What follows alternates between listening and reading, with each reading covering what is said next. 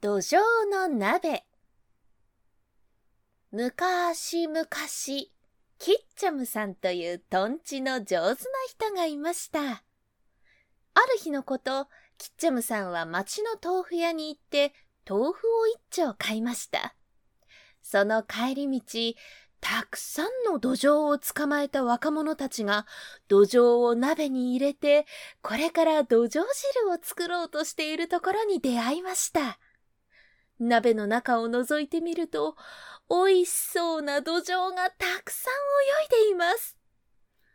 うまそうな土壌だななんとかしてあの土壌を手に入れたいが。そうだ。明暗を思いついたキッチャムさんは若者たちに頼みました。すまんが、この豆腐もついでに煮てもいいかな。おう、煮るぐらい勝手にすればいい。それはすまんことで。おしゃべりに夢中な若者たちは、キッチャムさんの悪巧みに気づきません。キッチャムさんが豆腐を入れてしばらくすると、鍋のお湯がどんどん熱くなってきました。すると、土壌たちは熱いお湯から逃れようと、キッチャムさんの入れた冷たい豆腐に次々と潜り込みました。よーし、どんどん入れよう。お、あと一匹だ。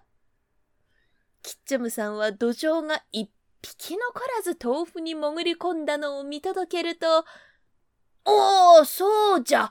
急ぎの用を思い出したので、これで失礼する。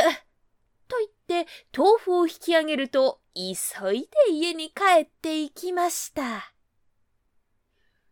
やがて、若者たちはおしゃべりを終えて、さあ、もうそろそろ土壌が食べ頃になったはずじゃ。と、鍋の中を覗きました。すると、あれほどいた土壌が一匹もいません。これは、どうしたことだ？